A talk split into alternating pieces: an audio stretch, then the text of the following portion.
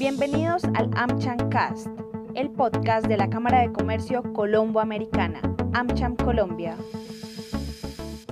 Cordial saludo, bienvenidos a un nuevo episodio del AmCham Cast de la Cámara de Comercio Colombo-Americana AmCham Colombia. Soy Javier Endes.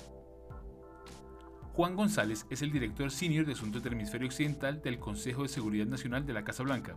y fue el encargado de dar apertura a la cumbre Bicentenario Colombia-Estados Unidos que la Cámara de Comercio Colomboamericana AmCham Colombia organizó en Bogotá para celebrar los 200 años de la relación bilateral. En este episodio del AmCham Cast, los invitamos a escuchar su intervención, en donde transmitió mensajes claves de la Administración de Estados Unidos sobre la alianza histórica con Colombia, y al final aceptó responder algunas preguntas que la directora de AmCham Colombia, María Claudia Lecotir, le hizo sobre otros temas regionales. Bienvenidos a esta serie de podcast sobre el Bicentenario Colombia-Estados Unidos. Quiero darle las gracias a la AmCham por esta oportunidad para poder hablar un poco sobre la importancia de Colombia para los Estados Unidos y lo que vemos nosotros como la futura, el futuro de la relación. Déjame eh, hablar un poco brevemente para poner el, contexto actual. todos hemos sufrido por esta pandemia. Ya van más de dos años eh, que apenas estamos saliendo de, la peor parte de esta pandemia, aunque nos, nos va a seguir por años, los años que vienen. Y al, ya ver una salida a la pandemia, eh, eh, entramos en un ah, conflicto militar por la invasión militar injusta de Rusia en Ucrania. Y, y, y, hoy en día estamos yo creo que teniendo conversaciones sobre el futuro del sistema internacional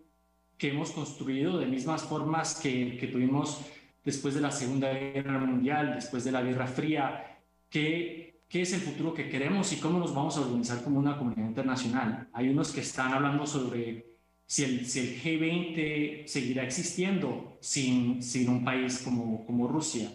Eh, y eh, si, si hay países que están tomando acciones militares unilaterales de esa forma, obviamente el fin de la historia no ha, no ha venido, es algo que totalmente es real y, a todos nos es un recordatorio que, que no fue hace mucho que, que, que, estuvimos en una guerra, una guerra mundial y hay un potencial que esto siga por mucho tiempo, dado que Rusia no ha, no ha querido regresar a la, a la mesa de diálogo y a la diplomacia.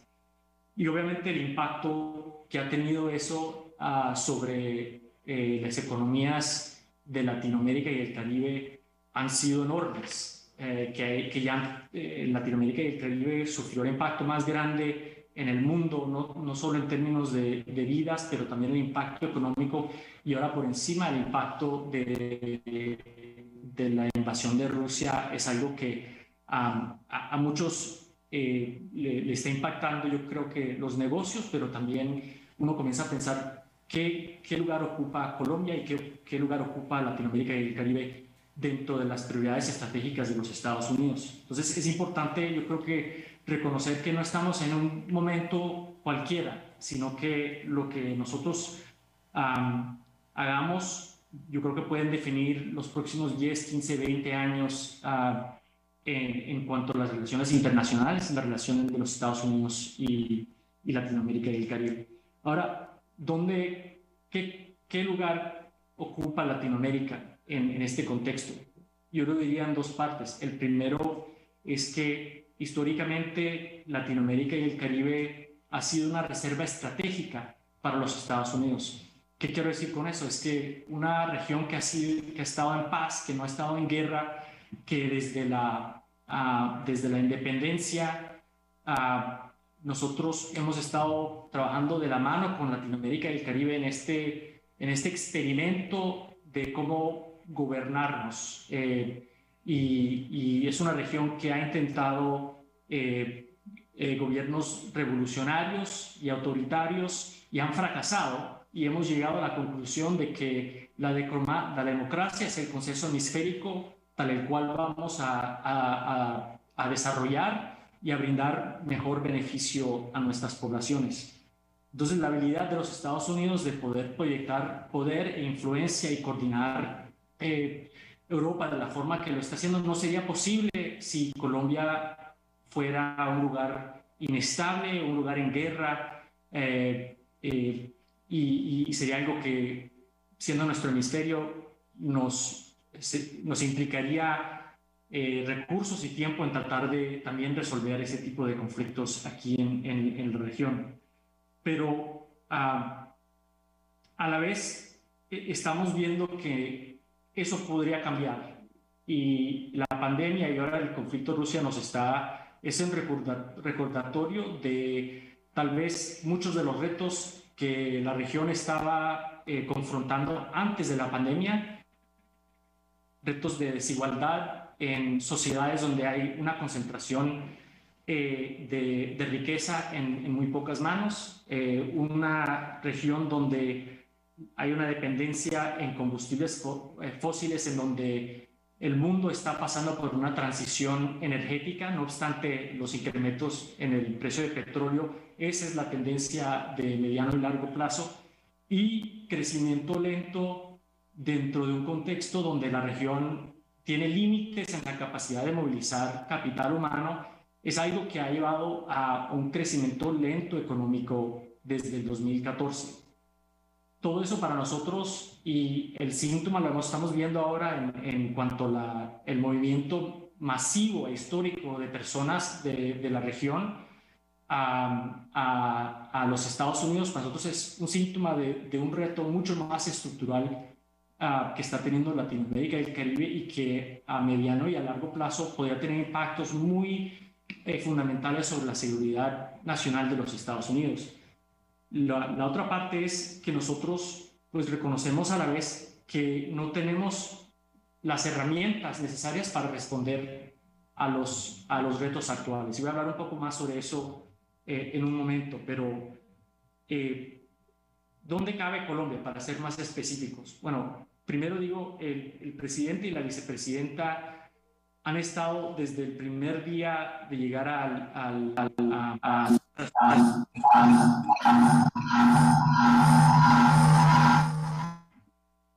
Perdón, estaba recibiendo un poco de feedback. Eh, nosotros, el presidente y la vicepresidenta han estado enfocados 100% en la, recuperación económica de los Estados Unidos como algo que tenía beneficio no solo para los Estados Unidos, sino para el mundo.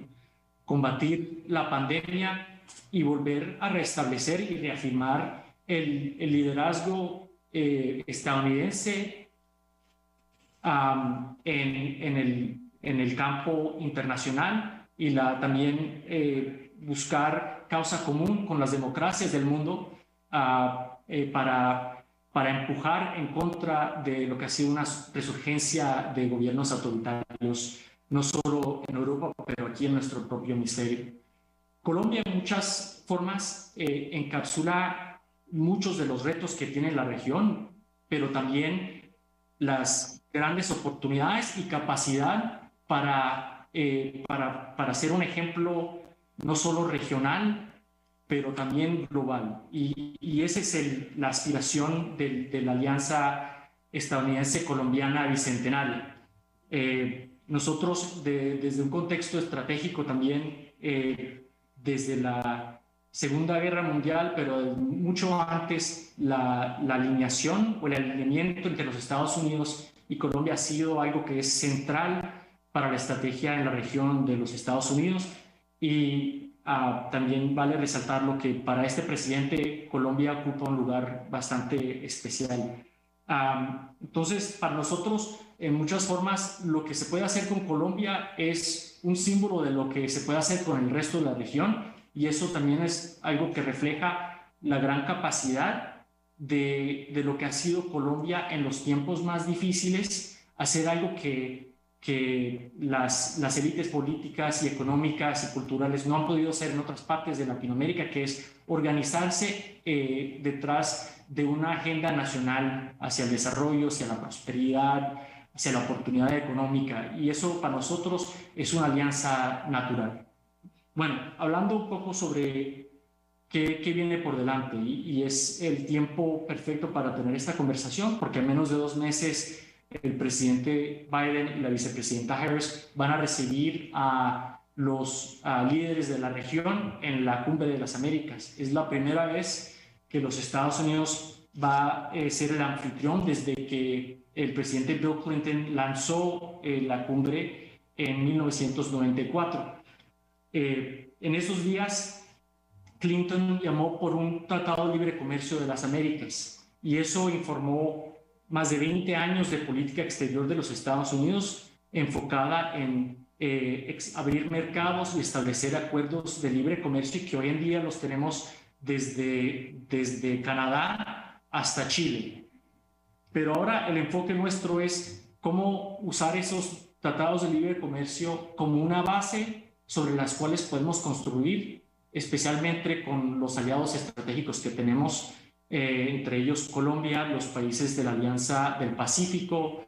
y otros con los cuales tenemos tratados de libre comercio. déjenme comenzar un poco sobre, eh, para hablar sobre las herramientas que nosotros hoy vemos que no tenemos.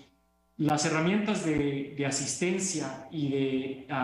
y de cooperación económica que tenemos nosotros fueron unas que fueron diseñadas después de la, de la Guerra Fría y eran una en, en, en cuanto, durante un tiempo donde los países de Latinoamérica y el Caribe no todos eran de ingreso medio o de medio ingreso alto. Eh, tal cual eh, las prioridades que, que, han, que, son, que forman parte de la, de la agenda del G20, de las conversaciones dentro de las instituciones financieras internacionales, las, las prioridades que nosotros avanzamos dentro del Banco Internacional de Desarrollo, eh, eh carecen de, de respuestas o de herramientas que puedan responder al momento actual. ¿Qué quiero decir con eso? Es nosotros a entrar a la cumbre estamos teniendo conversaciones con los países de la región para ver qué más podemos hacer nosotros para movilizar capital a favor del desarrollo, para poder eh, crear un ambiente donde estamos apoyando a países como Colombia, que ya nos, que son países de, de ingreso medio, ingreso alto, para ayudarles a ellos a poder responder a los retos de la inmigración, los retos de la inseguridad, pero también crear mecanismos para poder promover una transición a las energías del futuro, para traer, eh, establecer un espacio para que el sector privado pueda prosperar y tenga las herramientas necesarias para, para poder eh, eh, expandir el nivel de startups, que, que, es algo que ya es muy activo en Latinoamérica, y el Caribe, pero también que puedan crear empleos y crear una, un crecimiento económico mucho más compartido en las tecnologías ahora del, del futuro. Eh, ejemplos especiales son, por ejemplo, eh, crear más eh, capacidad para poder financiar eh, estudios de, no sé cómo se dice, feasibility en, español, perdón, crear instrumentos de, de, de, first loss capital y crear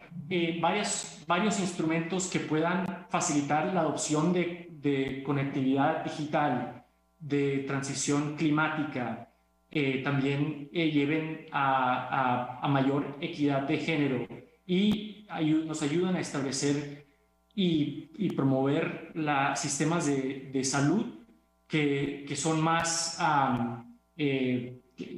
a los cuales más personas tienen, tienen acceso para prepararnos para las futuras pandemias. Eso es esencialmente las características de lo que es Build Back Better World pero en, en, base a, a, a, agendas que se tienen que coordinar y formar en coordinación con los países de la región, entre ellos Colombia, pero también nosotros, eh, como los Estados Unidos, buscar formas de desarrollar estos nuevos instrumentos, tener conversaciones mucho más amplias en foros multilaterales para desarrollar eh, herramientas compartidas que, que puedan responder al momento actual, pero también hay un rol bastante importante eh, para el sector privado en esta conversación. Y en ese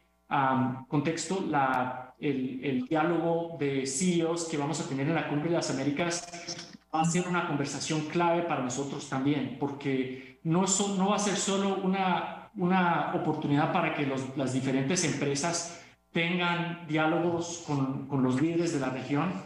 es para nosotros una oportunidad para nosotros poder forjar una ruta de trabajo muy clara durante los próximos 10 o 15 años. ¿Qué quiero decir con eso? Nosotros obviamente hablamos eh, de la importancia de, de hacer nearshoring eh, y, hablamos de una forma muy amplia el tema de cadenas de suministros. Siendo ustedes el AmCham, entenderán esto mucho mejor que yo,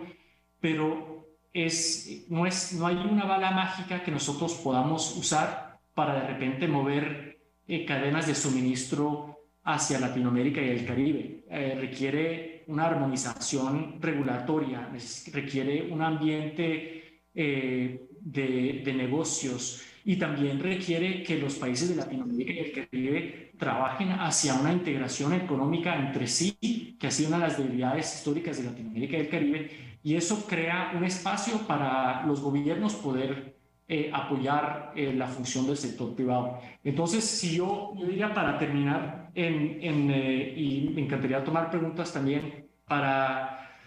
para nosotros ver y tener éxito en la cumbre de las Américas, lo que queremos ver es también que el sector privado nos dé en tarea y que, que comuniquen muy bien qué ven los, las, las economías, digo, las, las, las compañías y los actores económicos más importantes como las acciones y los pasos que deben tomar eh, los gobiernos de la región para poder responder al momento actual, reconociendo que mucha de la inestabilidad política en Latinoamérica y el Caribe es, es no solo una función de los, eh, de los desarrollos económicos globales, pero también unos de falta de, de oportunidad económica, eh, falta de acceso a educación, falta de acceso a salud, en donde nosotros podemos hacer inversiones y desarrollar políticas que respondan al sector privado, pero que también brinden beneficio mucho más amplio a las a, en economías de, de, Latinoamérica y el Caribe. Eh, para terminar, eh, eh para nosotros en cualquier conversación eh, no hay socio mejor que, que Colombia que, y, es, es, algo que nosotros tenemos mucho optimismo. Yo creo que, yo sé que hay mucha polarización política, no solo en los Estados Unidos, pero en Colombia, pero yo siempre tengo una, una, una visión optimista sobre la, la, capacidad del pueblo colombiano de, de, de tomar rutas que son mejores para, para su país y en eso siempre tener un aliado estratégico en los Estados Unidos. Muchas gracias a Juan González, quien desde la Casa Blanca participó en la cumbre bicentenario de AmCham Colombia. Recuerden que nos pueden enviar sus comentarios al correo electrónico medio y seguirnos diariamente en Twitter en arroba amchamcol. En nuestro siguiente episodio del AmChamcast escucharemos un conversatorio entre los embajadores de Estados Unidos en Colombia, Philip Goldberg, y de Colombia en Estados Unidos, Juan Carlos Pinzón, moderado por el periodista Alejandro Santos. Los esperamos. Hasta aquí el AmChamcast, el podcast de la Cámara de Comercio Colombo-Americana, AmCham Colombia. Los invitamos a visitar nuestra web www.amchamcolombia.co.